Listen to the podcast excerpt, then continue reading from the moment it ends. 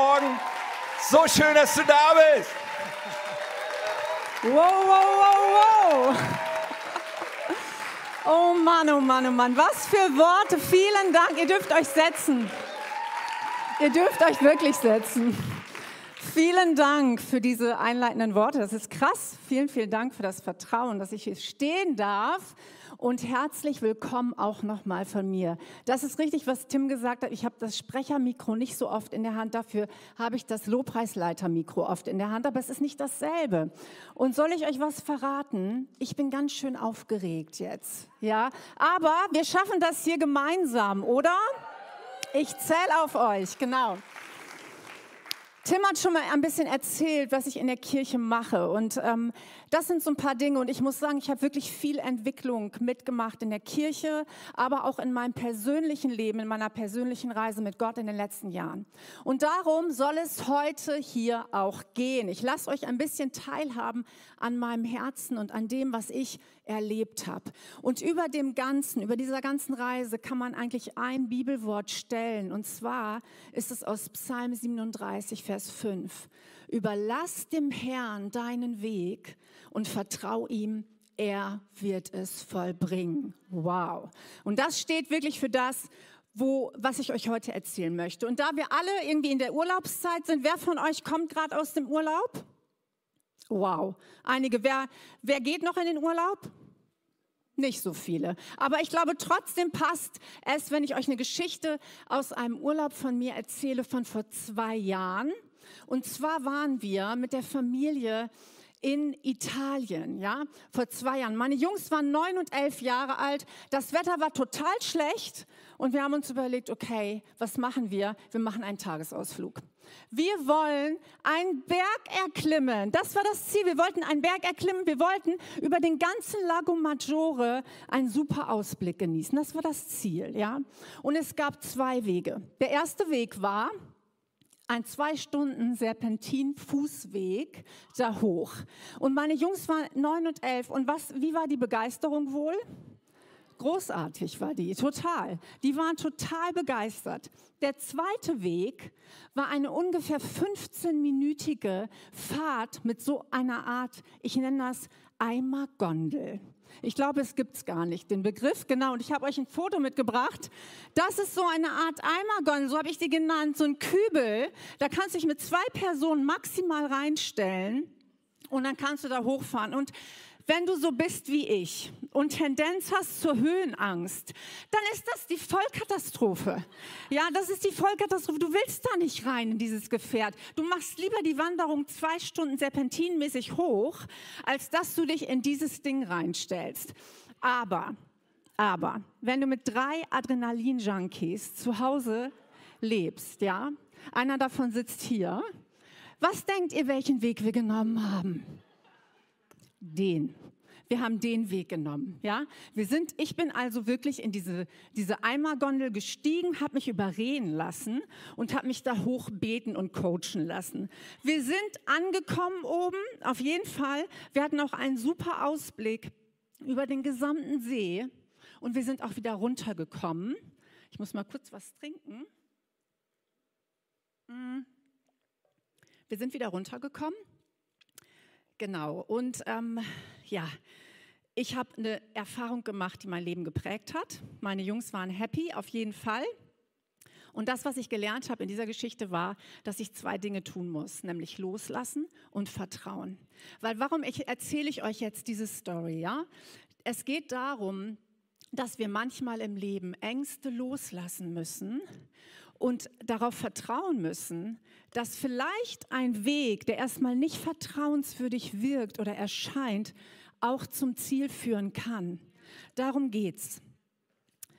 Und als ich mir überlegt habe vor einiger Zeit, hey, was erzähle ich hier eigentlich heute? Was soll ich denn von meinem Herzen teilen? Da war mir wichtig, dass es was mit mir persönlich zu tun hat. Ja, dass, was, äh, dass ich euch was erzähle, was ich erlebt habe. Aus all den, ja, den, den guten Zeiten aus meinem Leben, aber auch den schlechten, auch denen, wo Stürme kamen, wo Krisen sind. Weil das ist manchmal, dann wird spannend in unserem Glaubensleben. Was machen wir damit? Ja, wenn wir mit Jesus unterwegs sind, was passiert, wenn wir in eine Krise kommen, wenn wir in einen Sturm kommen, wie gehen wir dann weiter? Welchen Weg wählen wir dann? Und vielleicht bist du heute Morgen hier und bist in so einer Krise oder in einem Sturm in deinem Leben, in einem Kampf, wo du sagst, hey, ich weiß nicht, wie das weitergeht. Und ich weiß auch nicht, ob der nächste Schritt, den ich gehen will, ob der trägt. Und bei mir gab es eine Situation, wo ich wirklich mit meiner Familie an die Grenzen gekommen bin und ich teile ein bisschen aus meinem Herzen, das war in der Corona-Zeit. Und ich weiß, das C-Wort wollen wir alle nicht mehr hören, oder? Ja, Amen heißt es hier, genau. Das C-Wort wollen wir nicht mehr hören, aber ich nenne es trotzdem, weil Corona war sowieso schon eine gesamtgesellschaftliche Vollkrise für uns alle. Und Familien sind an ihre Grenzen gekommen, ja. Und so war das auch bei uns als Familie. Wir waren im Lockdown. Wir hatten Homeschooling. Wir hatten Homeoffice. Und es war wirklich schwierig. Und die, die Zeit an sich war schon krass. Und dann kam noch dazu, dass mein Mann in dieser Zeit mehrere schwere Bandscheibenvorfälle bekam, ja. Ich wusste vorher nicht, was ein Bandscheibenvorfall ist. Jetzt weiß ich, was ein Bandscheibenvorfall ist. Das ist kein Spaß. Und er hatte viele schwere OPs innerhalb von einem Jahr. Und das war eine Zeit in meinem oder unserem Leben, wo wir gedacht haben, Gott, was für einen Weg sollen wir jetzt eigentlich nehmen? Irgendwie kommen wir hier gerade an unsere Grenzen. Was hält eigentlich im Leben? Und zwei Dinge oder zwei Wörter, die mir groß geworden sind in dieser Zeit, sind Loslassen und Vertrauen. Und daher heißt der Titel meiner heutigen Predigt oder das, was ich sagen möchte, Aufbruch ins Ungewisse, eine Reise des Vertrauens. Yes. Hey, und bevor wir weitergehen, würde ich gerne mit euch gemeinsam beten. Jesus, ich danke dir voll für diesen Morgen. Ich danke dir, dass wir zu dir kommen können, egal wie es uns geht, Gott. Du bist immer da, du bist immer in Kontrolle. Und ich weiß, Jesus, dass du heute Morgen reden möchtest, dass du heute Morgen jedem Einzelnen begegnen möchtest hier. Es soll ein, ein Morgen sein, wo wir deine Stimme hören. Und so bete ich jetzt, dass du redest. Gott, ohne dich habe ich nichts zu sagen, gar nichts. Aber du hast alles zu sagen. Und du willst reden. Und so wollen wir unsere Herzen jetzt aufmachen und von dir hören. Amen. So, seid ihr ready für eine Story aus der Bibel? 2. Mose 14, da gibt es eine Geschichte, die kennt ihr alle, hundertprozentig. Und zwar ist es die Story von dem Volk Israel, als sie aus Ägypten ausgezogen sind. Ja? Und für die, die vielleicht das nicht so, so parat gerade haben, möchte ich kurz erzählen, was da war oder worum es ging. Also das Volk Israel war in Ägypten in der Sklaverei, in Unfreiheit. Und sie hatten einen Anführer und der hieß Mose. Und Mose hatte von Gott den Auftrag bekommen, das Volk aus der Sklaverei rauszuführen in die Freiheit. Und das Ganze gestaltete sich aber super schwierig, weil Ägypten hatte einen König, das war der Pharao, und der war alles, aber nicht begeistert davon, dieses Volk jetzt ziehen zu lassen. Also musste Gott zehn Plagen schicken, zehn Plagen, ja, bevor das Herz vom Pharao weich wurde und er gesagt hat, okay, weißt du was, Mose, geh, verschwinde hier, nimm dein Volk und geh. Und Mose tat das, er nahm sein Volk, ja, und führte es durch über Umwege durch die Wüste steht in der Bibel und sie kamen am Roten Meer an. Sie kamen am Roten Meer an. Und in dieser Zeit parallel dazu hat sich der Pharao aber überlegt, ey ganz ehrlich, nee. Das, das habe ich, nee, doch nicht. Also ich möchte das nicht ziehen lassen, das Volk. Ich hole das wieder zurück. Also, er mit der ganzen Streitmacht, der ganzen Armee hinterher, hinter dem Volk her, um es wieder zurückzuholen. Und was macht das Volk Israel in der Situation, als sie das merken? Vor ihnen das Rote Meer und hinter ihnen die Armee. Sie kamen in Panik. Sie kamen in totale Zweifel, in Unsicherheit, in Ängste und sie haben Mose angeklagt. Sie fingen an zu sagen, Mose, ganz ehrlich, ist das dein, ist das dein Ernst? Wolltest du uns jetzt hier in der Wüste sterben lassen? Und wisst ihr, was Mose sagt? Er sagt in Vers 14, der Herr selbst wird für euch kämpfen, bleibt ganz ruhig. Und dann lesen wir in Vers 16, dass Gott sagt, halte deinen Hirtenstab hoch, Mose, strecke ihn über das Meer aus und teile es. Dann sollen die Israeliten trockenen Fußes hindurchgehen. Also, Mose hat das gemacht, ja. Das Volk ist durchgezogen durch das Rote Meer, ja, alles super. Dann hat er wieder den Hirtenstab hingehalten. Das Meer ist zusammengeflossen. Die Ägypter hinterher sind alle umgekommen, sagt die Bibel. Und das Volk Israel ist in die Freiheit gewandert. Und jetzt könnten wir sagen, super Story, ne? Jetzt ist die Predigt vorbei, fertig. Happy End, super, wir hören auf. Oder ich gehe. Machen wir aber nicht. Sondern, nein, sondern ich, wir gehen noch mal einen Schritt zurück. Ich möchte euch mit reinnehmen in, die, in, die emotionale, in den emotionalen Zustand des Volkes Israel. Wie ging es denen denn eigentlich, als Mose dabei war, das Meer zu teilen? Wie haben die sich gefühlt? Ganz ehrlich, ich stelle mir das so vor dass da vielleicht Mütter mit ihren kleinen Kindern waren, die da durchgerannt sind, ja, die gesagt haben, schnell, schnell, wir wissen nicht, ob diese Wassermassen nicht gleich zu, zurückkommen oder zusammenfallen, über uns zusammenbrechen. Vielleicht waren ältere Menschen, die gesagt haben, hey, wir kommen nicht hinterher, nicht so schnell, wartet auf uns. Ich stelle mir das Ganze vor wie eine Massenpanik und nicht wie einen freudvollen Siegeszug, als der er immer dargestellt wird. Ja, und die Menschen sind an ihre Grenzen gekommen, innerlich und äußerlich. Und ich glaube, jeder von uns kann, kann, sich in irgendeiner Art und Weise mit dem Volk Israel identifizieren, oder? Kennst du das nicht auch, dass du in deinem Leben ähm, in Situationen kommst oder in Kämpfe kommst, wo du sagst, hey, hier geht es nicht mehr weiter, ich weiß nicht, was ich machen soll. Ich komme echt an meine Grenzen.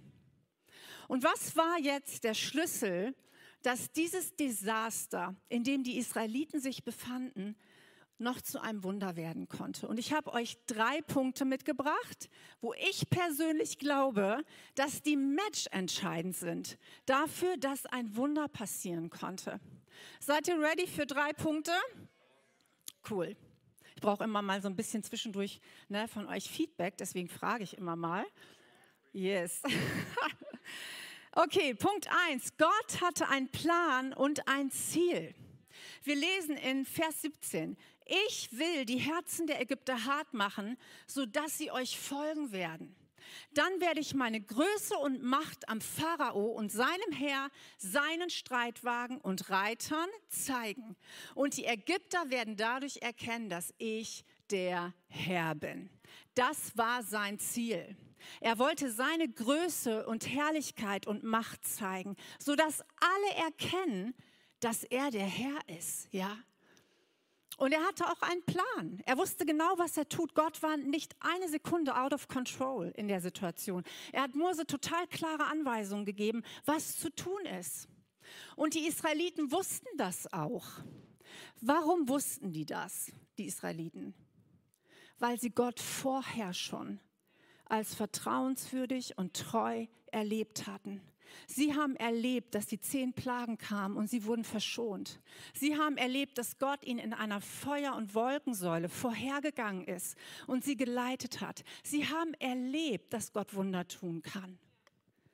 Und ich glaube, manchmal müssen wir uns daran erinnern, in Zeiten, in denen es schwierig wird, was haben wir mit Gott denn schon erlebt? Was ist denn schon da gewesen? Wo haben wir ihn denn erlebt als treu? Und ich möchte euch in eine Geschichte mit reinnehmen von mir persönlich, wo ich so ein persönliches Wunder erlebt habe, ja, oder wo ich gemerkt habe im Nachhinein, Gott hatte einen Plan und Gott hatte ein Ziel. Als ich damals mit meinem Mann in diese Gemeinde gekommen bin, vor circa zwölf Jahren, ja, da hatten wir parallel dazu im Landkreis Schaumburg in Bückeburg ein Haus gekauft und haben so gedacht, oh, das ist super, wir wollen uns da pflanzen, wir wollen uns da setteln, da wollen wir sein. Und gleichzeitig haben wir gemerkt, dass Gott uns aber in diese Gemeinde hier führt. Ja, und ich habe das über Jahre nicht zusammengekriegt. Ich habe gedacht, Gott, Ernsthaft? Da liegen 50 Kilometer zwischen. Meine Kinder werden groß. Sind die hier irgendwann angedockt? Ich weiß gar nicht richtig, kann ich hier am Gemeindeleben richtig teilnehmen? Keine Ahnung. Ich habe keinen Plan, ich habe keinen Sinn und ich habe kein Ziel gesehen in, die, in dieser Führung, die Gott uns geführt hat. Und wir sind aber Schritt für Schritt einfach treu unseren Weg gegangen und haben uns hier eingebracht, so gut es ging. Und Gott hat über die Jahre ja, hatte einen Samen gepflanzt in uns als Familie und in der Gemeindeleitung, ja. Und wer die Geschichte kennt, der K21 und unsere ein bisschen, der weiß, dass wir seit circa drei Jahren jetzt einen Standort haben, der K21 in Schaumburg. Und das ist stark, weil im Nachhinein habe ich gemerkt, Gott hatte von Anfang an einen Plan.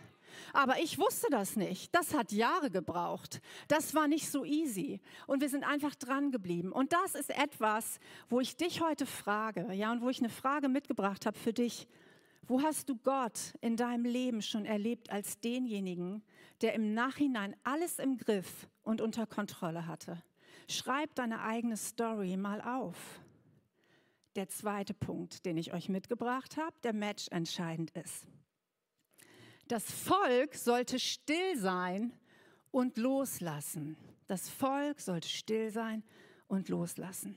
Wir haben gerade gehört und wir lesen in der Bibel, dass das Volk Gottes in innerlichem Aufruhr war. Ja? Die waren vor diesem Roten Meer. Mose hat das geteilt. Jetzt sollten sie da durchgehen. Und sie hatten ganz viele Ängste und Emotionen und haben Mose angeklagt. Sie hatten auch eine, eine, eine Reise durch die Wüste schon hinter sich. Wer schon mal in der Wüste war, der weiß, dass das auf, ein, auf einer Seite ist das eine wunderschöne, atemberaubende Landschaft. By the way, ich war jetzt vor kurzem in einer der schönsten Wüsten dieser Welt, in der Namib-Wüste. Und das ist unfassbar schön. Das ist dann schön, wenn man da mit einem schicken Land Rover durchfährt, abends eine tolle Lodge hat, wo tolles Essen und eine heiße Dusche auf einen wartet, dann ist Wüste super. Ne? Aber das Volk Israel hatte das nicht. Das heißt, die waren erschöpft. Die waren an einem Punkt, wo sie innerlich aufgewühlt waren und nicht mehr weiter konnten. Und was sagt Mose? Mose sagt in Vers 13, fürchtet euch nicht, steht und seht die Rettung des Herrn, die er euch heute schaffen wird. Denn die Ägypter, die ihr heute seht, die werdet ihr von nun an nicht mehr sehen, ewiglich. Der Herr wird für euch kämpfen und ihr werdet still sein. Wow. Hast du schon mal aus, aus einem Ballon Luft rausgelassen? So, so finde ich, fühlt sich das an. So, pff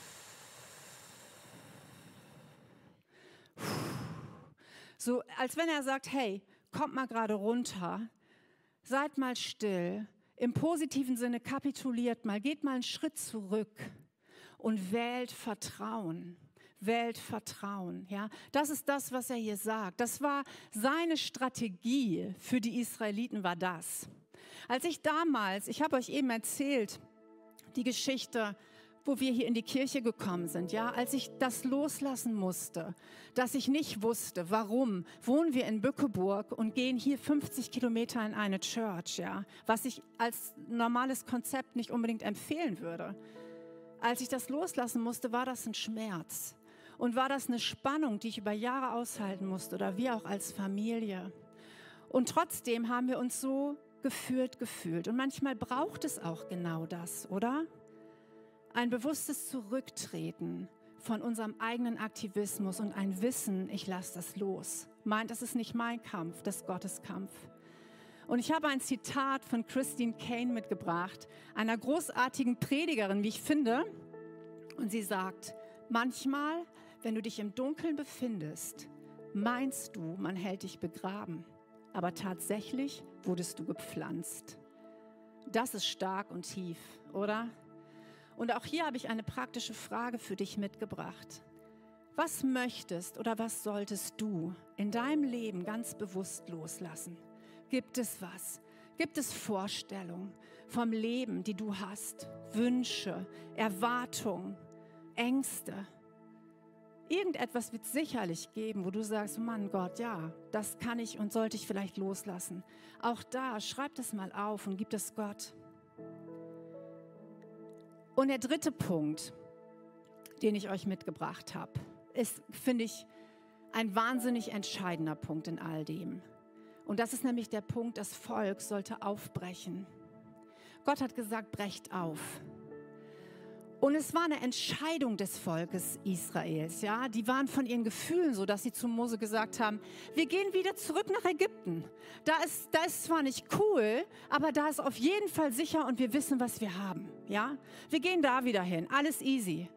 Die wollten eigentlich nicht vorwärts gehen. Die wollten nicht durch diesen Tunnel, durch dieses Wasser, was sich aufgetürmt hat, durchgehen. Das wollten die nicht. Aber was sagt Gott zu Mose? Und das finde ich richtig krass in Vers 15. Er sagt, warum schreist du zu mir, Mose? Sag den Israeliten, dass sie aufbrechen sollen. Sag den Israeliten, dass sie aufbrechen sollen. Und ganz ehrlich, als ich das in der Vorbereitung gelesen habe, ne, habe ich gedacht, Gott ist ja jetzt nicht so empathisch irgendwie, oder? Also ich hätte das wahrscheinlich anders gemacht. Das kannst du doch nicht machen. Die waren völlig fertig, die waren fix und fertig, die hat, waren an ihren Grenzen. Die waren voller Angst, voller, voller Angst, wie geht's weiter? Ist der nächste Schritt überhaupt vertrauenswürdig? Und Gott sagt oder redet in Appellform zu ihnen. Und das Siegel pädagogisch wertvoll, das hätte das von mir als Coach und Pädagogin nicht bekommen. Hätte es nicht. Aber ich bin ja auch nicht Gott.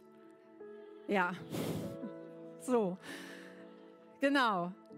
Aber wisst ihr, in diesem entscheidenden Moment, ne, da ging es nicht darum, das Volk jetzt therapeutisch und pädagogisch wertvoll durch die Situation zu coachen, sondern da ging es um eine Sache, dass ihr Fokus sich weg, wegrichtete von ihren ganzen Gefühlen, in denen sie waren, von ihren Emotionen, von ihrer Angst, hinrichtet zu dem, der absolut gewillt ist, hier gerade ein Wunder zu tun. Das war das war das Ziel von Gott in dem Moment, ja. Der Fokus sollte auf dem Herrn der Herren liegen, der absolut gewillt war, seine Macht und Größe zu demonstrieren. Und er gab Mose total klare Anweisungen, wie das zu gehen hat. Und Hebräer 11, Vers 29 sagt, durch den Glauben gingen sie durch das Rote Meer wie durch trockenes Land, durch den Glauben. Die haben Ängste gehabt. Die haben ihre Ängste mitgenommen. Ne? Die waren ja nicht weg. Die haben gesagt, okay, Angst, wir gehen jetzt zusammen durch, aber du leitest mich nicht, Angst. Du leitest mich nicht. Du kannst bei mir sein, aber du gibst nicht den Ton an. Gott gibt den Ton an. Und das beeindruckt mich total. Und hey, ich erinnere mich gut an die Corona-Zeit, über die ich eben erzählt habe am Anfang, ja, wo wir zu Hause waren. Es war Lockdown, es war schwierig. Mein Mann lag mehr auf dem Sofa oder im Krankenhaus, als dass ich ihn irgendwie anders gesehen habe. Das war über ein Jahr lang wirklich eine krasse Zeit für uns. Und ich war oft an dem Punkt, wo ich gesagt habe, ich höre auf. Ich lasse das.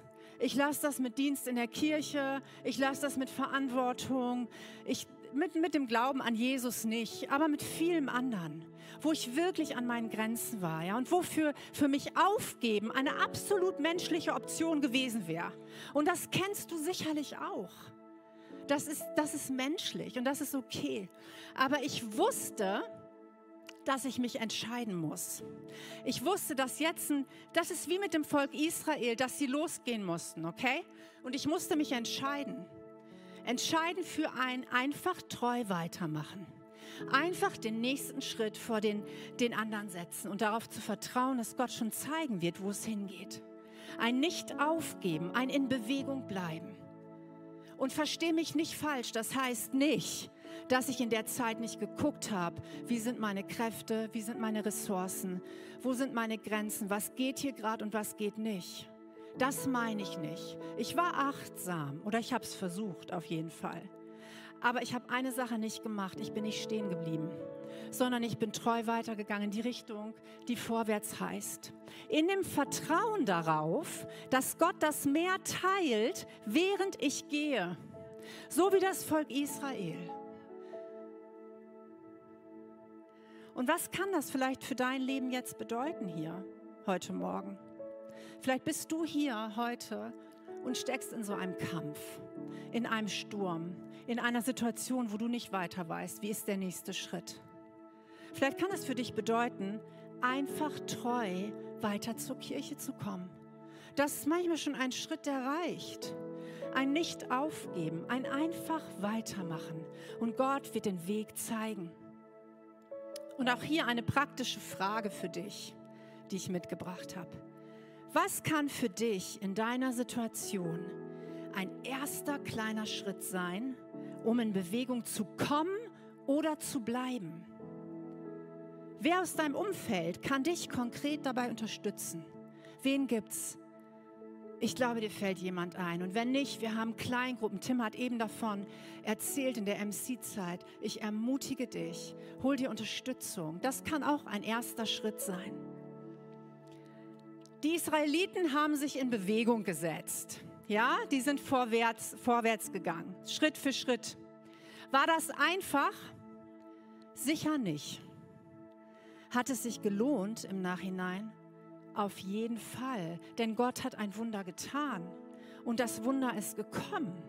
Ja, aus dem Desaster ist ein Wunder entstanden. Also lass uns noch mal gucken, was waren die drei Schlüssel, ja? Für das Wunder und wie kann das konkret werden in deinem und meinem Alltag? Der erste Punkt. Gott hat ein Ziel und einen Plan für dich. Erinner dich an dein persönliches Wunder mit Gott und schreib das mal auf, hab das mal präsent. Der zweite Punkt, das Volk sollte still sein und loslassen. Erkenne, was du loslassen möchtest oder solltest in deinem Leben, wo Gott sagt, hey, da lege ich den Finger drauf. Gib das ab, gib das an mich ab und wähle ganz neu Vertrauen. Und der dritte Punkt, das Volk sollte aufbrechen. Bleib in Bewegung, geh Schritt für Schritt und überlege gezielt, wer kann dich auf deinem Weg unterstützen. Wer kann das sein? Die drei Punkte, nimm die mit nach Hause und geh damit zu Jesus in deiner Gebetszeit. Und ich bin so sehr überzeugt davon, ja, dass wenn wir in herausfordernden Situationen sind, wenn wir dieses Prinzip loslassen, Gott lassen und Vertrauen wählen, wenn wir das annehmen und umsetzen in unserem Alltag, da wo du bist, in der Schule, im Beruf, im Studium, in der Familie, in der Ehe, in all den Bereichen deines Lebens, wenn wir das mehr umsetzen würden, dann bin ich überzeugt davon, dass Gott Wunder tut und dass er aus deinem Desaster, aus dem ich habe keine Ahnung, wie es weitergeht, ein Wunder werden lassen kann. Glaubst du das auch? Lass uns das glauben. Wie wäre das, wenn wir in unserem Leben Jesus mehr kämpfen lassen, unsere Kämpfe? Wie wäre das, wenn wir unsere Kämpfe ihm geben und sagen, ich kann das nicht mehr kämpfen, aber du kannst das kämpfen. So wie Mose gesagt hat zum Volk Israel, bleib ruhig und lass den Herrn für dich kämpfen. Kämpf nicht selber. Ich musste lernen, in meinem Leben zurückzutreten und Gott für mich kämpfen zu lassen.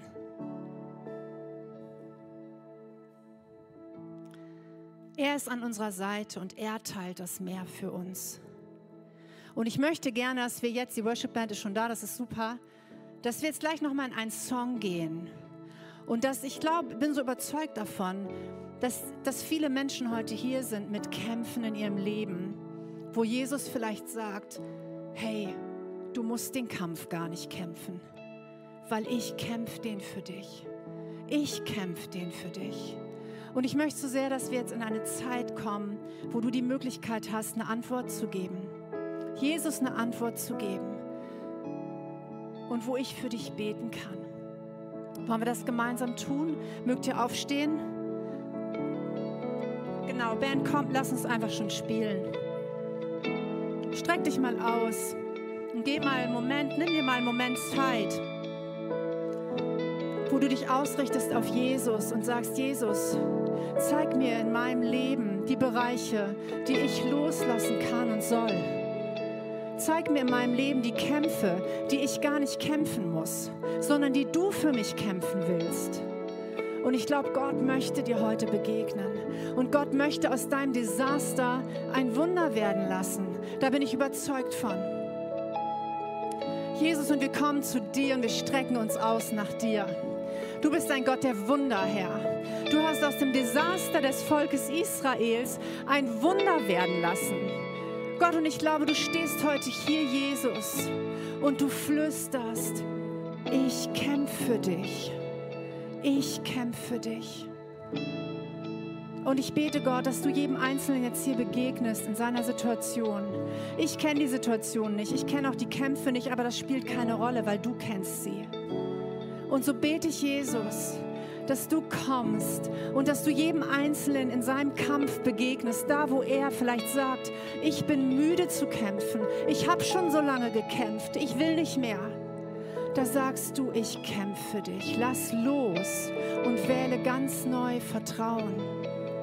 Danke, Jesus, dass wir in dir Vertrauen haben, dass wir in dir loslassen können.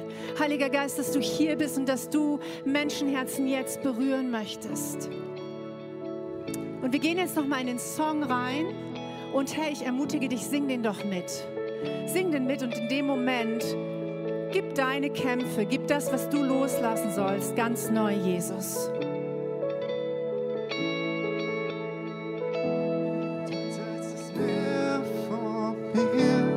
Bis das Feuer in der Nacht in die Freiheit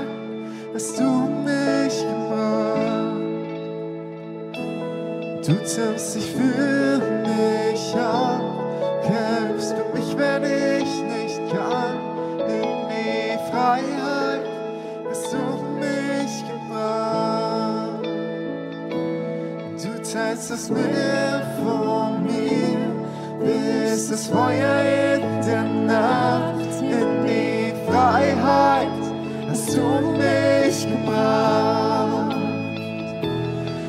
Zählst dich für mich auf, kämpfst für mich, wenn ich nicht kann.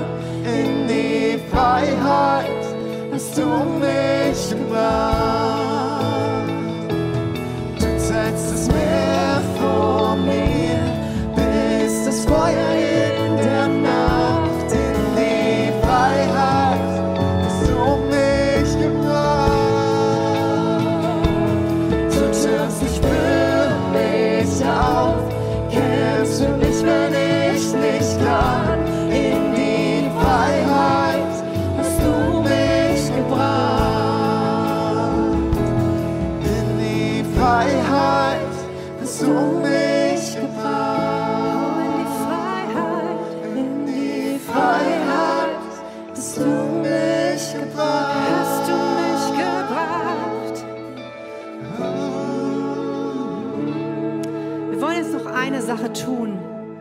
Die wir jeden Sonntag tun.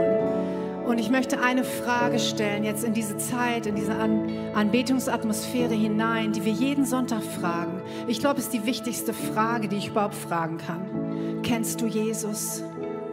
Kennst du Jesus? Vielleicht bist du hier heute und du hast gar keinen Bezug so richtig zu Jesus oder du hast keinen Bezug zum Glauben oder zu der Kirche oder auch zu dem, was ich gesagt habe. Und soll ich dir was sagen, das ist gar nicht schlimm. Das ist überhaupt nicht schlimm, weil im Glauben geht es nicht darum, so viel wie möglich zu wissen oder zu können oder sich an Regeln zu halten oder womöglich jeden Sonntag regelmäßig in die Kirche zu kommen. Im Glauben oder die Kernbotschaft des Glaubens ist, eine persönliche Beziehung und Freundschaft zu Jesus zu haben. Darum geht's. Jesus Christus ist für dich am Kreuz gestorben. Das ist die Kernbotschaft. Er ist gestorben, damit du zum Vater kommen kannst, damit dich nichts mehr trennen kann, keine Schuld und keine Sünde vom Vater. Deswegen ist Jesus gekommen. Und ich möchte dich heute fragen, kennst du ihn? Und wenn nicht, er würde sich so freuen, in dein Leben zu kommen. Er würde sich so freuen, dein Herr und dein Retter sein zu dürfen. Und ich möchte in einem Augenblick die Möglichkeit geben, dein Herz weit für Jesus aufzumachen und zu sagen, Jesus, ich möchte, dass du mein Herr und dass du mein Retter wirst. Und ich möchte uns bitten, alle einmal die Augen zuzumachen, einfach um Privatsphäre zu geben. Und ich biete dir gleich an, wenn dich das betrifft und du sagst, ich möchte Jesus mein Leben geben, vielleicht das erste Mal, vielleicht auch zum wiederholten Male, ja? Dann möchte ich dir ein Gebet anbieten. Das bete ich vor von hier vorne und du betest es nach. Und du bleibst einfach an deinem Platz und wir beten das alle zusammen nach. Und wenn dich das betrifft und du jetzt denkst, ich bin das, ich möchte das, dann heb doch mal deine Hand. Nicht als ein religiöses Ritual, sondern einfach als ein bewusstes Zeichen für Gott, ich möchte diese Entscheidung treffen und als ein Zeichen für mich, mit wem ich beten kann. Ich ermutige dich, lade Jesus in dein Herz ein und heb deine Hand, wenn dich das betrifft jetzt. Danke, Jesus. Danke, Jesus. Hey Gemeinde, wir beten zusammen, okay? Lieber Jesus, ich komme jetzt zu dir und ich möchte dir mein ganzes Leben geben.